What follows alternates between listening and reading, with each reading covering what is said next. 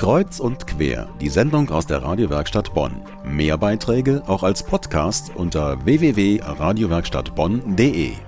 Das Kreuz und Quer Karnevals-Special kurz vor Rosenmontag. Und da kann ich nur sagen, hm, lecker, denn der Bonner Rosenmontagszug wird so richtig gesund.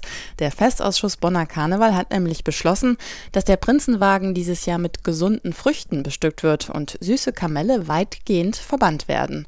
Und so dürfen sich die Bonner auf Obsttütchen freuen, gefüllt mit mundgerechten Äpfeln und Weintrauben.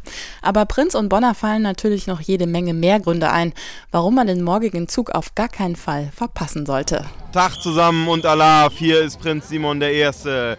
Wir hatten bisher schon richtig viel Spaß in unserer wunderschönen Heimatstadt Bonn und morgen kommt der Höhepunkt. Rosenmontag, hoffentlich ganz schönes Wetter, ganz viele Jecke Menschen am Straßenrand. Wir werden es auf euch regnen lassen und zwar Kamelle und Strüsschen und darauf freuen wir uns. In diesem Sinne, Allah!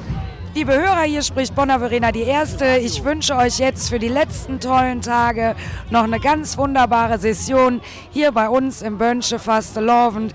Ich habe mir ganz viel Sonne gewünscht. Ich hoffe, mein Wunsch wird erfüllt. Kommt alle morgen zum Rosenmontagszug. Wir freuen uns, uns euch zu sehen und wir lassen es Kamelle und Strüßchen auf euch regnen und haben alle zusammen einen ganz, ganz wunderbaren Tag.